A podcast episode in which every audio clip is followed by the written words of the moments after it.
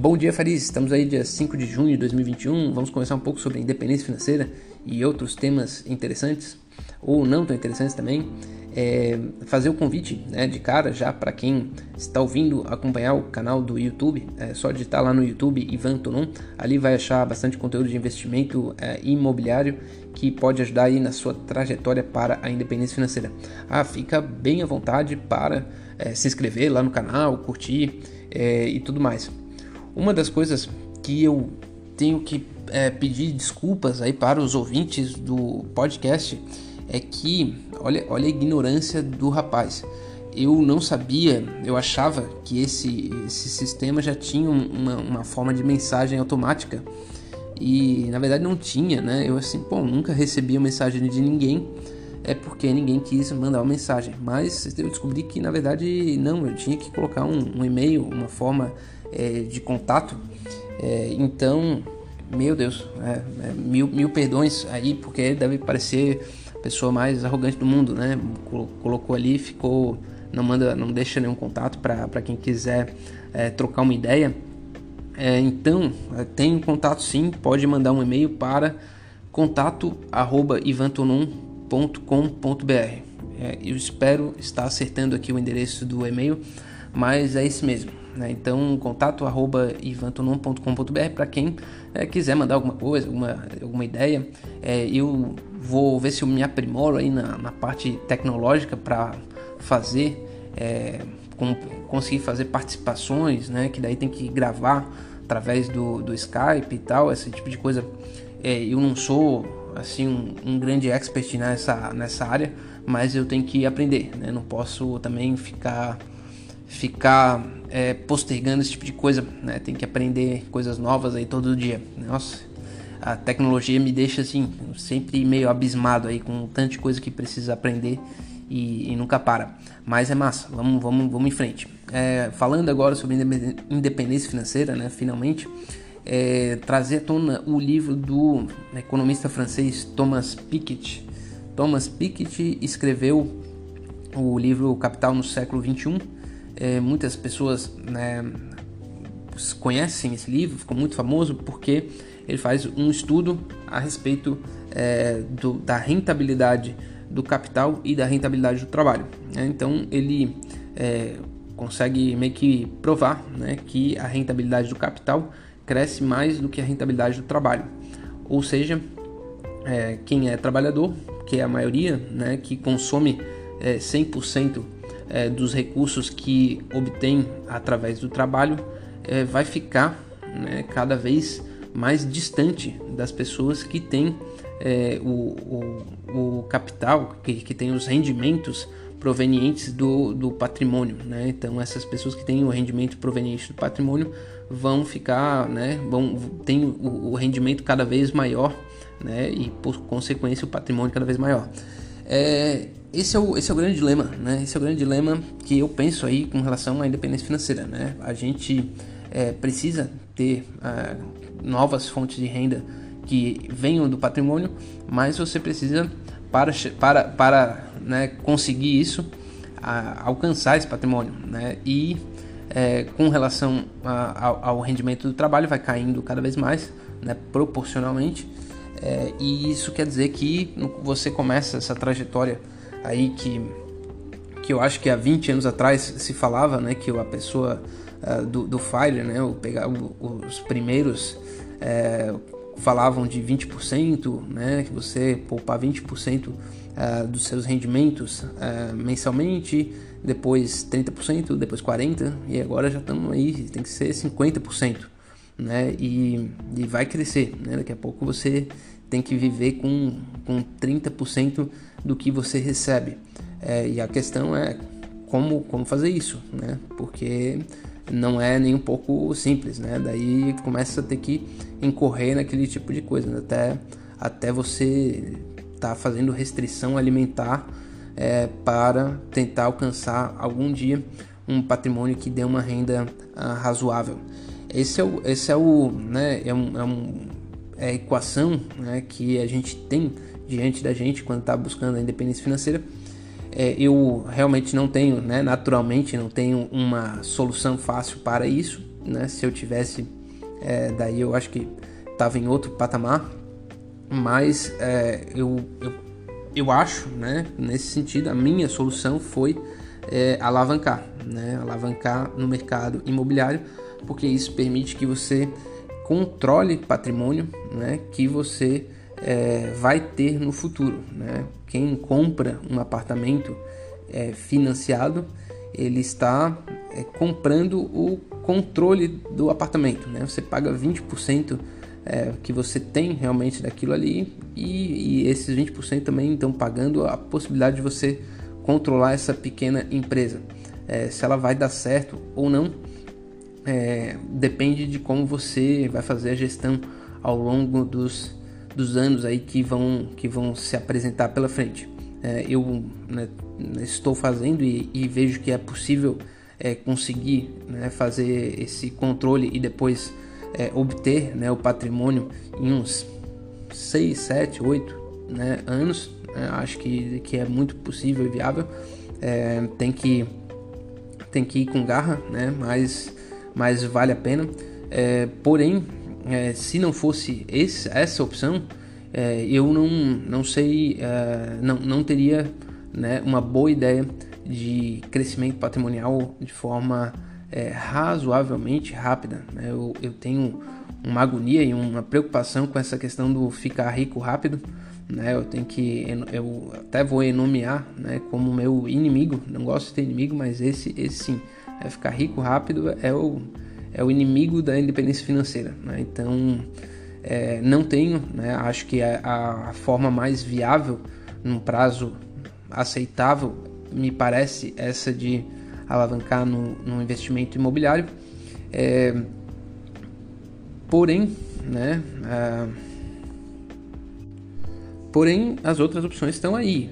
É, existe né, a, a, a, possibilidade de você ir comprando ações, né, de você ir comprando.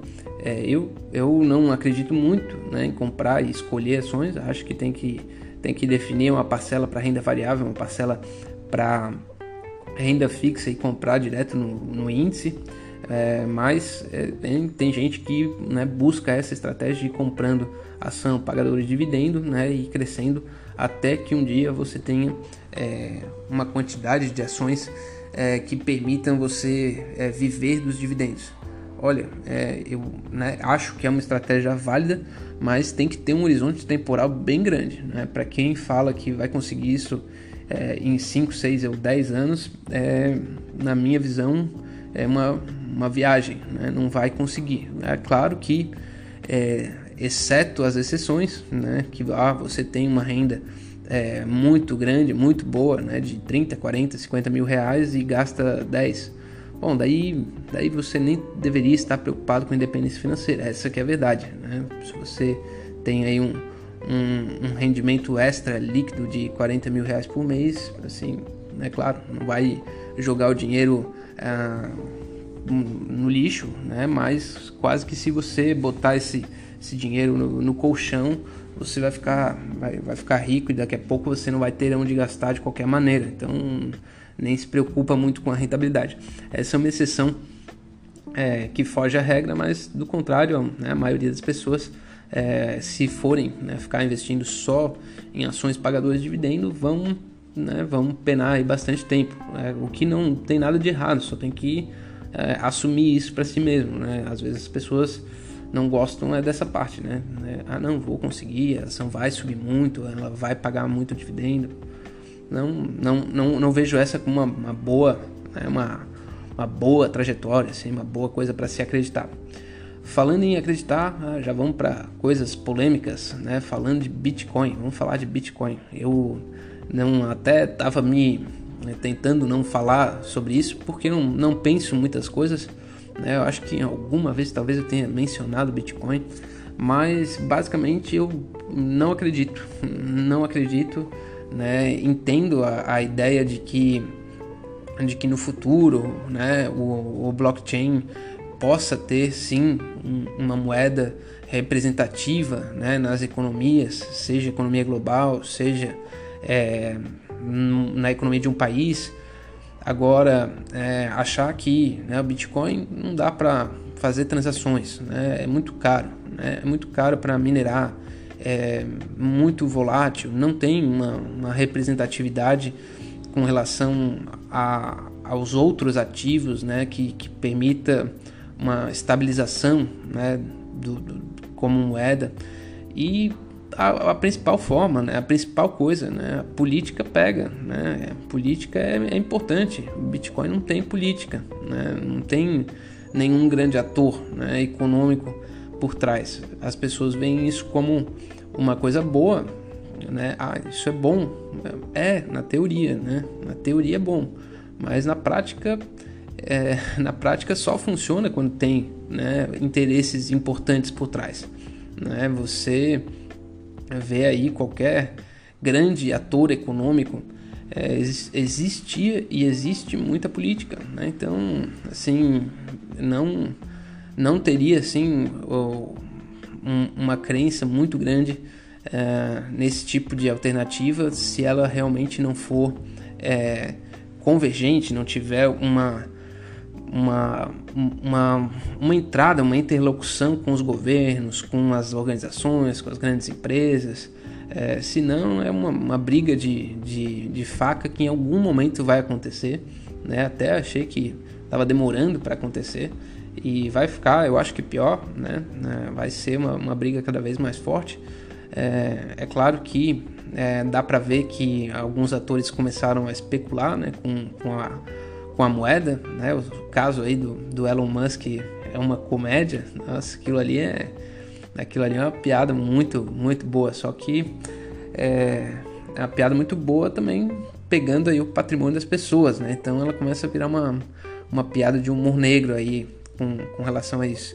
É claro, quem não sabe, né? Às vezes fazer fazer contextualização, né? O Elon Musk fez um, né, fez todo um movimento. Ah, agora a Tesla aceita o, o pagamento dos, pelos carros através do Bitcoin. Depois, algumas semanas, ele descobriu que a mineração do Bitcoin não era boa para a natureza e, e falou que não aceita mais.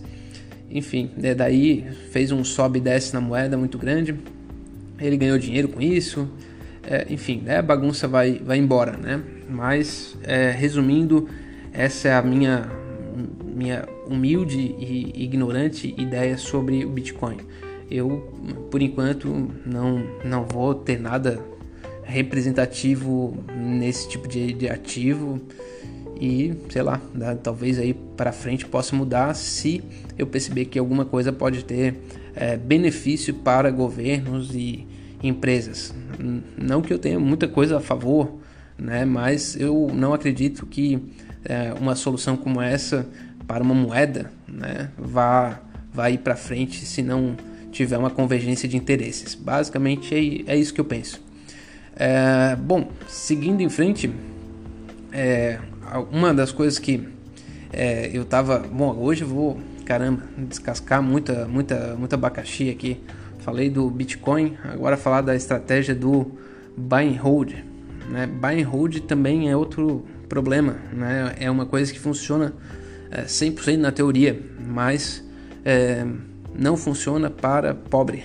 Buy and hold não funciona para pobre. Né? Botar aqueles títulos né, bem, é, bem chamativos, né? clickbait.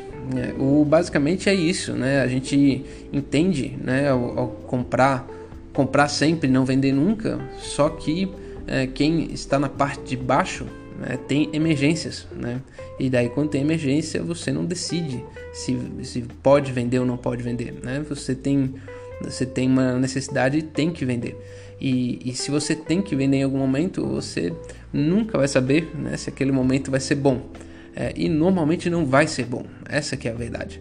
É, e daí, quando não for, você vai entregar toda né, a sua rentabilidade, os seus parcos reaisinhos que você recebe de dividendo, de provento, vai entregar tudo embora né, para é, converter as ações, converter os, né, as, enfim, o ativo financeiro em, em papel para pagar é, a cirurgia do cachorro. Né? Então, é, essa, o buy and hold eu acho que só é, funciona muito bem, só tem que ficar claro que é para rico. E como você sabe se é rico, se é muito fácil uh, de você criar reserva de emergência. Né? A gente também é uma outra uh, teoria que eu acho que é boa, importante, precisa mesmo, mas é, com, como é que você consegue né, ter ali paradinho para você 60, é, 60% da, do, da sua renda no ano, ou, ou, enfim, um ano de salário, né, ou seis meses, é, como é que você consegue deixar isso ali paradinho? Né?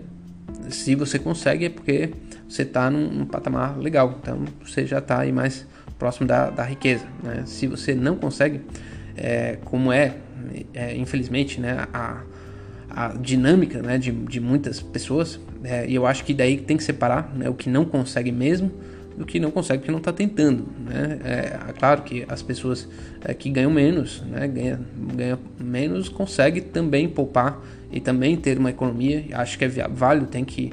Mas é, é, sendo realista, né, é, é muito, é muito mais difícil para quem está na parte de baixo. Né? Muito mais difícil. Então, buy and hold é para rico. Aí outro clickbait aí.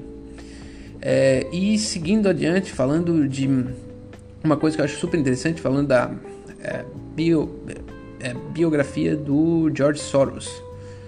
Eu achei muito interessante o George Soros é um, um cara, um cara assim, uma pessoa, né, muito diferente, né? O cara é húngaro, aí estudou lá no, na Inglaterra e daí foi investir é, nos Estados Unidos, investindo nos Estados Unidos é, no mercado europeu.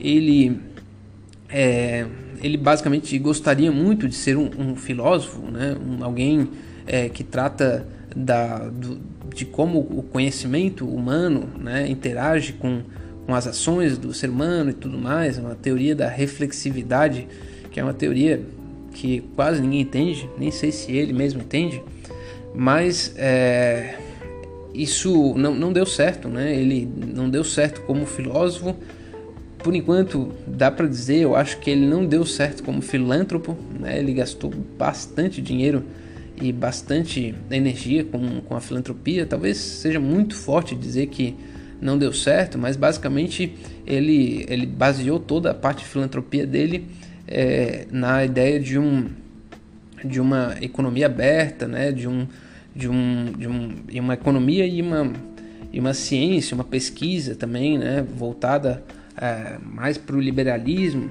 é, isso nos países né, do leste europeu focou bastante energia nos países do leste europeu, né, dali da onde ele veio, da Hungria, mas pegando todos os outros. E os países hoje veem ele com péssimos olhos, né, assim, de forma geral, a maioria, a maioria dos países do leste europeu. Então, é, deve ser uma coisa é, um, pouco de, um pouco difícil. E ainda, ainda assim, o velhinho tá tentando, né? vai tentando fazer as, fazer as coisas dele. Hoje é tido como o demônio em pessoa por uma, uma grande parte aí de, fanáticos e tudo mais. É, acho que eu não acredito nesse tipo de, de coisa, mas acho que é muito interessante para mim ver a, a, motivação dele. Né? Ele ganhou zilhões de, de, de dinheiros, né? mas o que ele queria era ser filósofo e filântropo. Né? E essas duas coisas ele não teve. Né? E está tentando até hoje. Né? Isso eu acho é, bastante é, interessante. É, bom, chegando ao fim aí do podcast sábado, acho que foi o podcast mais, mais polêmico, né? falando aí de, de, de coisas uh, de Bitcoin, teoria da desigualdade, mas acho que são coisas para a gente ter em mente é, quando está buscando a independência financeira é tentar se posicionar da melhor forma possível e vamos em frente que vai dar certo. Um forte abraço. Ah, falar de, de música, não, falar de um seriado. Aqui tem um, um seriado ah, que também é pesado, né? Aquele da, da do, dos chineses do, da, do filho único, One Child Nation. É um seriado muito interessante.